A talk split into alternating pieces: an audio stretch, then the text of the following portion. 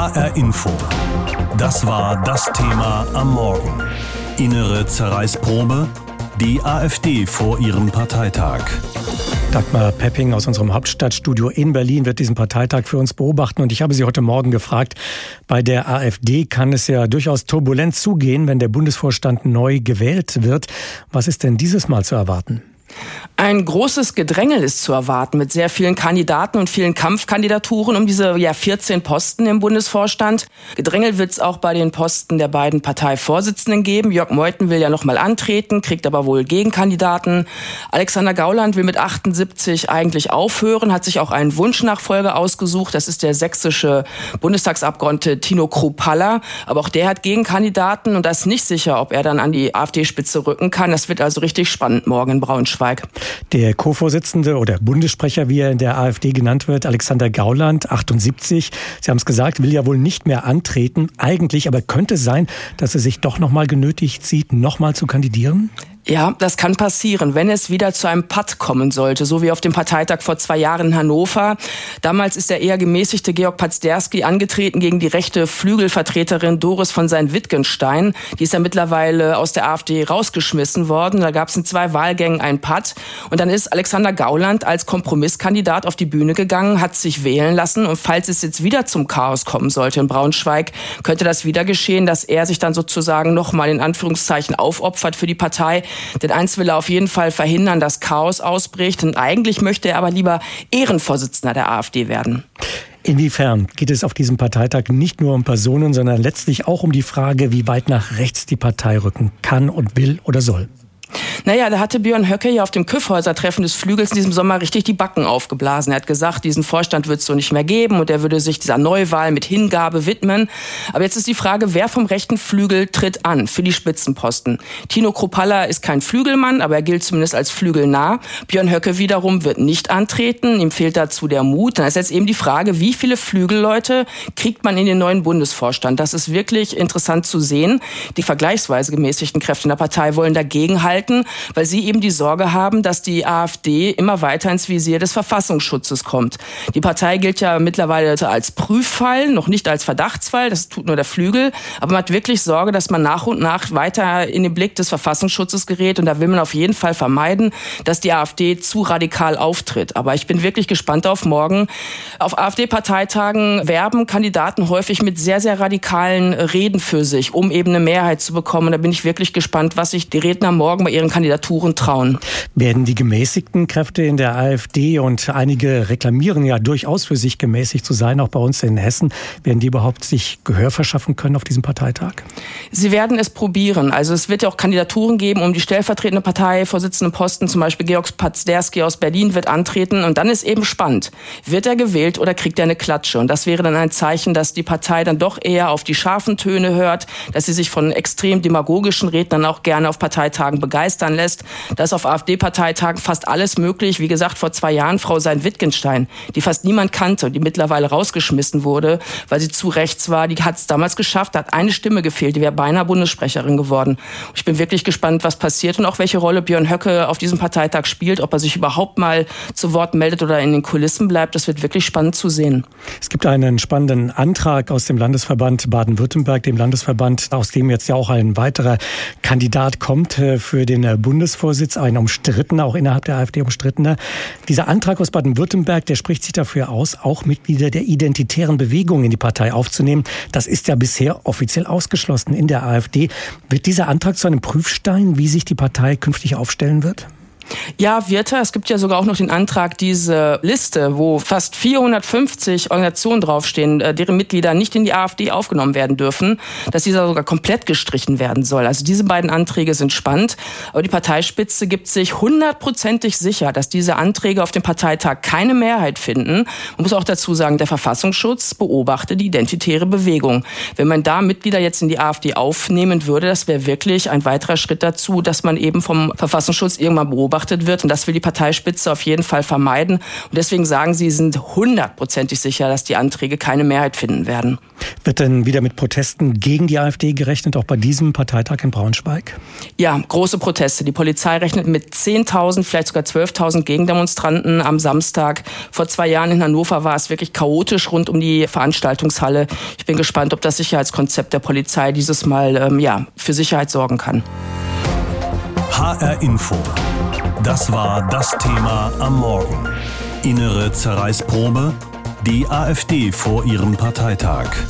Im April 2013 wurde die AfD gegründet. Unter den Gründern waren vor allem Kritiker der Euro-Rettungspolitik. Seitdem ist die Partei schnell gewachsen. Nach den ersten Wahlerfolgen bei Landtagswahlen und der Europawahl änderte sich nach und nach das Personal und das Programm.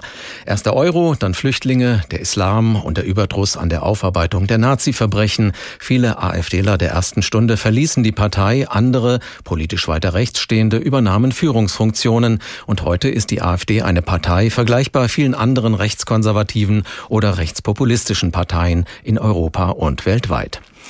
Wie fing alles an? Wie hat sich die AfD im Laufe der letzten sechseinhalb Jahre verändert und welche Personen hatten und haben die Partei bekannt gemacht? Bernd Lucke war einer von drei gleichberechtigten Sprechern der neuen AfD. Aber der Wirtschaftsprofessor aus Hamburg wurde schnell zu ihrem bekanntesten Vertreter. Als Alternative für Deutschland brauchen wir keine ideologischen Wegweiser. Wir brauchen nur unseren gesunden Menschenverstand und das weder rechts noch links. Deutschland braucht den Euro nicht, war der Kernpunkt des Programms der AfD. Der damalige AfD-Vize Alexander Gauland war vorher in der hessischen CDU gewesen. Ich bin in dieser einen Euro-Frage ganz anderer Meinung und halte die für so wichtig, dass ich meiner Partei nicht mehr folgen kann. Das hat nichts mit persönlicher Feindschaft gegenüber irgendjemandem zu tun. Die AfD verpasste 2013 knapp den Einzug in den Bundestag, zog aber bald ins Europaparlament und in mehrere Landtage ein. Weder links noch rechts sei die AfD, hatte Bernd Lucke gesagt. Aber auch zu seiner Zeit ging es schon um deutsche Identität und Zuwanderung. AfD-Niedersachsen-Chef Armin Paul Hampel etwa warf CDU und Grünen vor. Ihnen geht es nicht um Sinti und Roma, Bangladeschi, Pakistani oder Inder. Für sie muss die Zuwanderung her, damit die Deutschen in einem großen europäischen Brei aufgehen. Und das, meine Damen und Herren, lehne ich und ich glaube auch Sie ab. Im Osten war die AfD besonders erfolgreich. Frauke Petri aus Sachsen, eine der drei Sprecherinnen der AfD, sagte zu den Montagsdemonstrationen der Pegida-Bewegung: Es gibt in der Tat thematische Überschneidungen und es ist richtig, dass auch viele AfD-Mitglieder in Dresden mitlaufen. Bernd Lucke war dagegen, mit Pegida zusammenzuarbeiten. Mit der innerparteilichen Gruppe Weckruf 2015 hoffte er, den rechten Flügel in den Griff zu bekommen. Er wollte alleiniger Parteichef werden. Aber die eher wirtschaftsliberalen Euro-Gegner wurden immer schwächer. Auf dem Parteitag im Juli 2015 in Essen wurden Lucke und seine Mitstreiter abgewählt. Sie traten aus und gründeten eine neue Partei namens Alpha. Flüchtlinge und Migration waren seit 2015 das neue Thema der AfD. Es ging immer mehr um Volkstod, Umvolkung, Kampf gegen Islam und Zuwanderung. Frauke Petri wollte allerdings den rechten Frontmann Björn Höcke aus der Partei raushaben. Das verhinderte aber eine Mehrheit beim Parteitag in Köln. Mit Alice Weidel und Alexander Gauland als Spitzenduo zog die Partei 2017 mit fast 13 Prozent der Stimmen in den Bundestag ein. Frauke Petri trat nicht der AfD-Fraktion bei und verließ auch die Partei. Alexander Gauland wunderte sich darüber nicht. Unsere Partei ist ein gäriger Haufen. Und jetzt ist halt jemand obergärig geworden. Frauke Petri gründete die Blaue Partei. Die blieb genauso erfolglos wie Luckes Alpha-Partei. Die AfD wählte sich danach ein rein männliches Sprecherduo. Alexander Gauland und Jörg Meuthen. Hoher Verschleiß, Christoph Keppeler über die AfD und ihr Führungspersonal. AfD-Chef Alexander Gauland hat bisher immer seine schützende Hand über den rechten Flügel in der AfD gehalten. Selbst Björn Höcke, den prominentesten Vertreter des Flügels, hat er verteidigt. Trotzdem vermochte er es aber auch, den Flügel im Zaum zu halten. Jetzt will Gauland versuchen, sich auf dem Parteitag an diesem Wochenende vom Parteivorstand zurückzuziehen. Sein Wunschnachfolger ist Tino Kruppalla, Handwerksmeister aus Sachsen. Nur wird der rechte Flügel ihn mittragen oder wird der Flügel Gauland doch noch einen Strich durch die Rechnung machen und einen eigenen eigenen Kandidaten ins Rennen schicken. Aus Berlin Isabel Reifenrath. Der Flügel fühlt sich stark und will seinen Einfluss im Bundesvorstand vergrößern. Dabei hofft der Flügel, in Tino Kruppalla einen Unterstützer zu finden. Tino Kruppalla ist 44 Jahre alt, Handwerksmeister, Familienvater, ehrenamtlich engagiert, ganz bürgerlich. Eigentlich kein Flügelmann, aber jemand, mit dem sich der Flügel sehr gut anfreunden kann. Ich bin kein Flügelmann, nein, aber ich stehe natürlich als Handwerksmeister für den Mittelstand, für das Handwerk ein und das ist eigentlich auch äh, für mich als wichtiger Punkt, auch als Ostdeutscher, das finde ich einen ganz wichtigen Aspekt, dass auch Ostdeutschland in dieser Partei ordentlich repräsentiert wird. Der Flügel sei auf Kopallas Seite, allein schon, weil er aus Ostdeutschland kommt, sagt Frank Pasemann. In Brandenburg, Sachsen und Thüringen dominiert der Flügel die Landesverbände. Pasemann gehört dem Flügel an und will selbst wieder in den Bundesvorstand gewählt werden. Das macht ihn für den Flügel, denke ich, besonders interessant und ich glaube, dass sich viele Delegierte, die sich dem Flügel zurechnen, für ihn entscheiden werden. Auch der Brandenburger AfD-Chef Andreas Kalbitz will wiedergewählt werden. Nach den erfolgreichen Landtagswahlen in Ostdeutschland will der Flügel aber eigentlich mehr. Kurz nach der Thüringen-Wahl hatte Gauland ihm das mehr oder weniger auch eingeräumt. Könnte ich mir vorstellen, dass die ostdeutschen Landesverbände sagen, wir wollen noch stärker repräsentiert sein. Das ist ganz normal. Über eine mögliche Kandidatur von Björn Höcke spricht in der AfD niemand mehr. Sein Problem ist, dass die ostdeutschen Landesverbände nur wenige Mitglieder haben und dadurch auch wenige Delegierte stellen. Schon vor Wochen hatte er auf die Frage, ob er kandidieren wird, gesagt, das muss nicht ich sein, aber das behalte ich mir vor, ob ich kandidiere oder nicht. Ja, das in der Politik, und das ist auch ein, ein, Spruch, den Dr. Gauland des Öfteren schon mal verwendet hat, und den habe ich mir gemerkt, in der Politik sind drei Tage eine Ewigkeit. Bei der AfD können auch drei Stunden alles verändern. Gottfried Curio will Vorsitzender werden. Er ist einer der rhetorisch besten und krassesten Redner in der AfD, vor allem wenn es um Flüchtlinge geht. Einige Flügelanhänger könnten sich auch noch spontan für ihn entscheiden, obwohl er dem Flügel nicht angehört. Dann könnte Gauland aber doch wieder kandidieren und den Generationenwechsel verschieben. Gauland ist der, der die Partei eint. Ohne ihn wird der Flügel versuchen, die AfD stärker nach rechts zu steuern. Mit einem Antrag, die Unvereinbarkeitsliste zu streichen, fällt er schon jetzt auf. Die rechtsextremistische Identitäre Bewegung steht zum Beispiel auf dieser Liste. Die AfD will offiziell nichts mit ihr zu tun haben. Die Vertreter des gemäßigten Lagers dürften sich über den Antrag aufregen. Wobei Kai Gottschalk von der AfD sagt, das gehöre zum demokratischen Verständnis der AfD dazu. Ich sag's mal ganz klar, Schwachsinn, äh, der Antrag. Also muss man einfach an der Stelle auch mal sagen, Mut zur Wahrheit. Also bei aller Liebe, wir dürfen jetzt auch nicht die Tore öffnen und sagen, wir brauchen keine Unvereinbarkeitsliste mehr. Die ist gut, die ist richtig und ich halte den Antrag für absolut schwachsinnig. Gottschalk sieht den Flügel nicht im Aufschwung. Vielmehr glaubt er, dass das gemäßigte Lager stärker gegen den Flügel vorgehen wird. Der dürfte dann auch wieder zurückschlagen. Es droht ein offener Machtkampf in der AfD. Es sei denn, Tino Kruppalla kann die Lager vereinen und damit Alexander Gaulands Erbe antreten. HR Info. Das war das Thema am Morgen. Innere Zerreißprobe die AfD vor ihrem Parteitag. Die AfD gehört zu den erfolgreichen wie auch umstrittenen Parteien in Deutschland. Wegen ihrer politischen Positionen umstritten, vor allem wegen der Äußerungen einiger Spitzenpolitiker wie dem thüringischen Landeschef Björn Höcke. Dennoch ist die AfD gerade in Ostdeutschland stark, zuletzt bei der Landtagswahl in Thüringen mit mehr als 23 Prozent der Stimmen. Ob die Ost-AfD und ihre Protagonisten deshalb mehr Einfluss bekommen in der gesamten Partei, das dürfte sich auf dem Bundesparteitag ab morgen in Braunschweig zeigen. Dort werden die Parteivorsitzenden neu gewählt. Bei der AfD heißen sie ja Bundessprecher. Jörg Meuthen will noch einmal antreten. Dabei sind allerdings Überraschungen durchaus möglich, bis hin zu einer Debatte über die grundsätzliche Ausrichtung der Partei. Wie die Wähler der AfD das sehen, das weiß Michael Kunert. Er ist der Geschäftsführer von Infratest DIMAP in Berlin. Das ist das Meinungsforschungsinstitut, das immer die Umfragen für den ARD Deutschland-Trend macht. Von ihm wollte ich wissen, ganz grundsätzlich gefragt, welche Gründe geben denn die Wähler der AfD an, warum sie dieser Partei gerade ihre Stimme geben? Generell kann man sagen, dass AfD-Wähler über die Entwicklung in Deutschland beunruhigt sind. Das betrifft einmal kulturelle Dinge, dass kulturelle Identität verloren geht, dass Angst vor zu großem Einfluss vom Islam besteht und so weiter. Und dazu kommt, äh, dass eben das Vertrauen in die Lösung dieser Probleme bei den etablierten Parteien verloren gegangen ist. Und die Zukunftsängste überwiegen bei den AfD-Wählern ganz deutlich. Das heißt, die Abgrenzung zu den anderen, den etablierten Parteien, die spielt auch eine Rolle bei dieser Wahlentscheidung? Die spielt eine ganz große Rolle. Die AfD versucht sich ja als Gegenpol darzustellen, dass sie eben den etablierten Parteien, aber auch etablierten Medien einfach das Vertrauen entzieht, sage ich mal, und sich als die wahre Alternative eben darstellt. Nun wird gerade darüber diskutiert, auch innerhalb der AfD, wie weit die Partei noch nach rechts rücken wird oder auch rücken soll aus Sicht vieler in der AfD. Können Sie aus Ihren Daten ableiten, wie die Wähler das beurteilen? Ja, generell kann man sagen, dass mehr als drei Viertel aller Wahlberechtigten sagen, die AfD muss hier aufpassen, dass sie nicht zu weit nach rechts rückt und es wird vermisst, dass sich die AfD nicht stärker distanziert von rechten oder rechtsextremen Positionen. Interessanter für die AfD ist, wie ihre Anhänger darüber denken.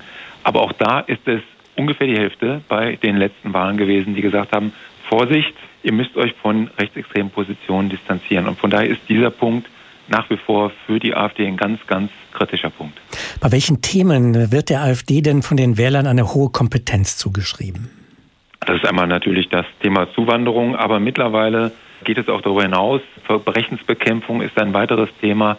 Im Osten spielt auch eine Rolle, dass die AfD als Vertreterin der Interessen der Ostdeutschen wahrgenommen wird. Und auch gerade im Osten spielen soziale Themen und soziale Kompetenz eine gewisse Rolle. Passen denn da das Programm der AfD und die Wähler zusammen aus Ihrer nicht, Sicht? Nicht wirklich, denn die AfD hat eigentlich einen wirtschaftsliberalen Kurs, jedenfalls in großen Teilen. Das heißt Rückzug des Staates aus bestimmten Aufgaben, Senkung von Steuern, Abgaben äh, und da profitieren eher die Besserverdiener und nicht diejenigen, die auf Transferleistungen angewiesen sind. Also da gibt es schon, glaube ich, eine Erwartung an die AfD von manchen Wählern, die auch bitte enttäuscht werden kann. In Braunschweig soll ja nun auch ein neuer Bundesvorstand der AfD gewählt werden. Es geht also um Posten, um Spitzenpositionen in der Partei. Wie steht denn das Führungspersonal der AfD aktuell in den Umfragen da? Man kann beobachten, dass die Bewertung der AfD-Spitzenpolitiker proportional zur Zustimmung zur AfD gestiegen ist. Was man gleichzeitig sieht, ist, dass eine ganz extreme Polarisierung stattfindet. Das heißt, alle Anhänger oder fast alle Anhänger der anderen Parteien lehnen die AfD-Spitzenpolitiker ganz stark ab. Aber wenn man sich jetzt mal anschaut, die einzelnen Vertreter, dann muss man sagen, spielt es fast keine Rolle für die Wahlentscheidung, wer tatsächlich antritt. Ein Björn Höcke war genauso beliebt oder unbeliebt bei den AfD-Anhängern wie ein Herr Meuthen oder auch Alice Weidel. Also insofern wird die Bedeutung der Spitzenpolitiker stark überschätzt und ich glaube, der Einfluss oder die Bedeutung ist für die Nicht-AfD-Wähler oftmals sehr viel größer als für die AfD-Wähler selber. Mit diesen Wahlerfolgen könnte auch ein größerer Machtanspruch der Ost-AfD in der Bundesspitze einhergehen. Schon vor geraumer Zeit hatte der Thüringer Landesvorsitzende Höcke angekündigt und einige verstanden das durchaus als Drohung an der Parteispitze, werde sich einiges verändern. Er garantiere, dass der Vorstand in dieser Zusammensetzung nicht wiedergewählt werde. Viele blicken in diesen Tagen vor allem auf die ostdeutschen Landesverbände, aber auch im Westen hatte die AfD Wahlerfolge. In Hessen ist die AfD mit 18 Abgeordneten im Landtag vertreten. Wie hier die Erwartungen zum Parteitag in Braunschweig sind, das hat Andrea Löffler in Erfahrung gebracht. Die 600 Delegierten der AfD erwartet am Samstag und Sonntag ein straffes Programm. Zum einen sind über 70 Anträge eingereicht, über die die Delegierten diskutieren wollen. Zum anderen wird ein neuer Bundesvorstand gewählt. Die Erwartungen der hessischen Delegierten an den Parteitag sind dementsprechend hoch. Erich Heidkamp aus Frankfurt. Ich glaube, dass dieser Parteitag für uns sehr wichtig werden wird, weil es wird da über eine Ausrichtung der Partei auch, die sich ja dann in den Personen irgendwo konkretisiert, darstellen. Und ich hoffe, dass wir in die Richtung gehen, bürgerliche konservative Partei. Für ihn stehe die Auseinandersetzung mit Sachthemen im Vordergrund, sagt Heidkamp. Ob jemand dem Flügel angehöre oder nicht, sei für ihn nicht entscheidend. Für die Hessen zähle vor allem, sich mit anderen Landesverbänden inhaltlich abzustimmen. Wir haben jetzt ein großes Thema, die Grundsteuer. Jedes Land hat ja jetzt das Recht, eine eigene äh, Stellung dazu geben, aber wir sollten eine gemeinsame Strategie fahren. Und da ist der Hessische Landesverband sehr aktiv unterwegs. Der neu zu wählende Bundesvorstand wird die Ausrichtung der AfD für die nächsten beiden Jahre bestimmen. Dabei müsse er vor allem eines leisten, nämlich die Partei zu einen, sagt Volker Richter, Abgeordneter des Kreistags Kassel-Land. Ich wünsche mir einen Vorstand, dass ich, wie wir es in Hessen auch haben, dass wir relativ großen Frieden in der Partei haben. Nach den Wahlerfolgen im Osten könnte der rechtsgerichtete Flügel Ansprüche auf die Partei Parteispitze geltend machen, zu dem etwa Andreas Kalbitz gehört. Für Richter ist der Flügel an sich kein Problem. Es kommt darauf an, welche Personen vom Flügel. Ja. Es gibt dann viele Leute, die sich dem Flügel nahe fühlen, viele Leute, die den Flügel ganz gut finden, die sich nicht den Mund verbieten lassen wollen, die deswegen ein bisschen mehr sagen wollen als andere. Und diejenigen, die das verbinden können miteinander, die also sagen, wir lassen uns den Mund nicht verbieten, aber wir treten trotzdem ganz normal der freiheitlich-demokratischen Grundordnung entsprechend auf. Diese Leute möchte ich dort vertreten sehen. Und diejenigen, die Scharfmacher sind, die also versuchen, unsere Politik in eine Richtung zu bringen, die uns öffentlich nicht gut dastehen lässt, wo uns die Leute dann auch nicht mehr wählen, die möchte ich nicht sehen. Namen möchte er keine nennen. Scharfmacher möchte auch Bernd Vohl aus Neu-Isenburg nicht an der Spitze der Partei. Er hofft auf eine neue Geschlossenheit. Ich erwarte mir einen weiteren, größeren, noch größeren Zusammenhalt innerhalb der Partei. Ich erwarte aber auch, dass sich auf diesem Parteitag gerade an der Spitze her die, sagen wir mal, gemäßigten dieser Partei doch durchsetzen werden. Vor allem Jörg Meuthen drücke er für eine Wiederwahl an der Spitze die Daumen. Er würde die Politik der hessischen AfD zu schätzen wissen, so Vohl.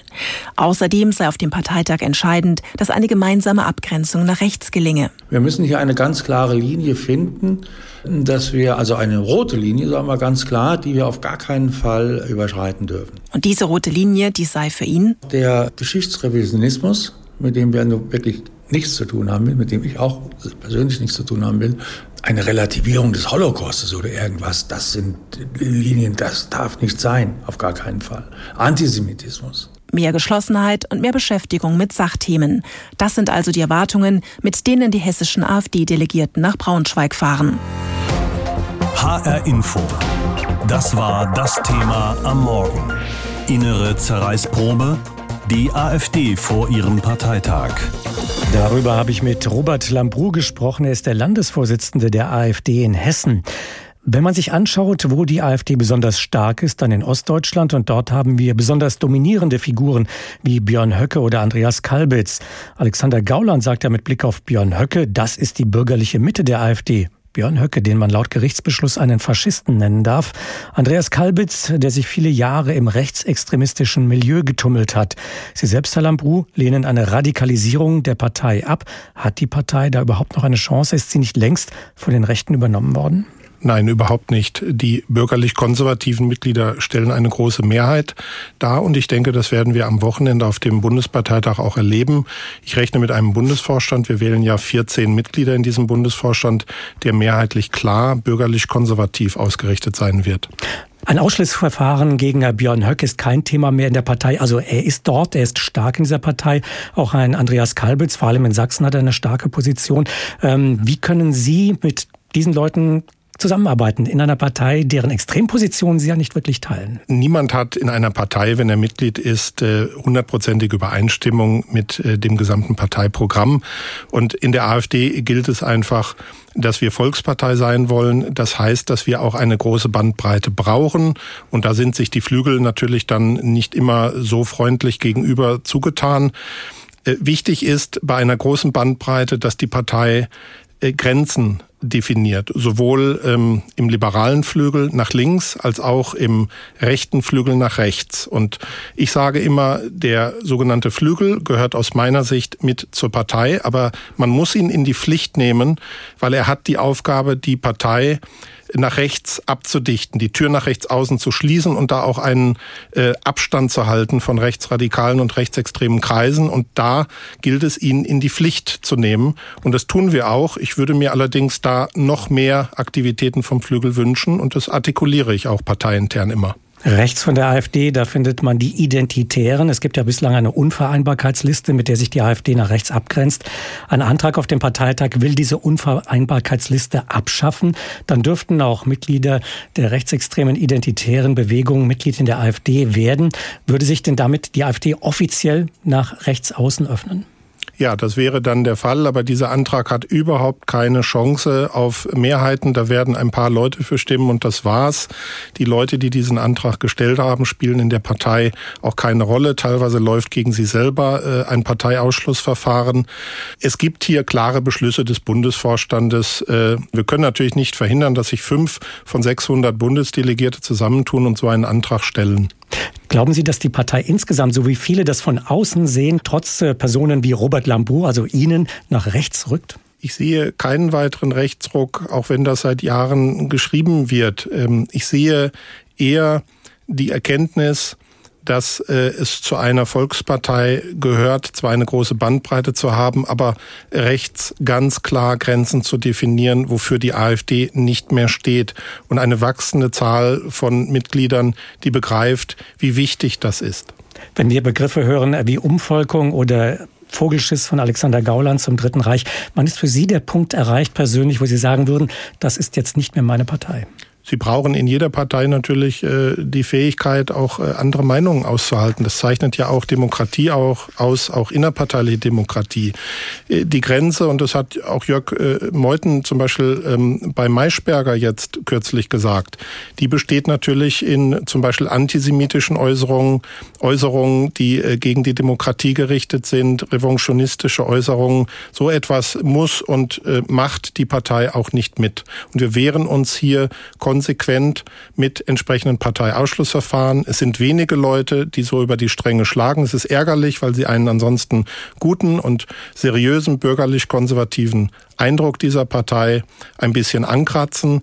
Aber es ist eine Frage der Zeit, bis diese Leute, die uns versuchen, alles kaputt zu machen innerparteilich, bis die dann auch über Parteiausschlussverfahren die Partei verlassen müssen. Werden Sie das ansprechen beim Parteitag? Werden andere das ansprechen? Ich bin sicher, dass das in Bewerbungsreden zur, äh, zum Bundesvorstand äh, eine Rolle spielen wird. Ich sehe aber auch, dass die Partei äh, auf Kurs ist. Wir müssen uns nur von wenigen Leuten trennen, die uns nicht gut tun, die aber natürlich dann öffentlich eine große Aufmerksamkeit für ihre Provokationen leider immer wieder bekommen. Würden Sie uns sagen, wer das in Ihren Augen ist? Also hier in Hessen ist es zum Beispiel ein Carsten Herle, gegen den ein Parteiausschlussverfahren läuft, wo wir als Landesvorstand auch sehr zuversichtlich sind, dass wir das äh, erfolgreich beenden mit dem Ausschluss dieses Mitglieds. Dreimal pro Stunde ein Thema. Das Thema in HR Info. Am Morgen und am Nachmittag.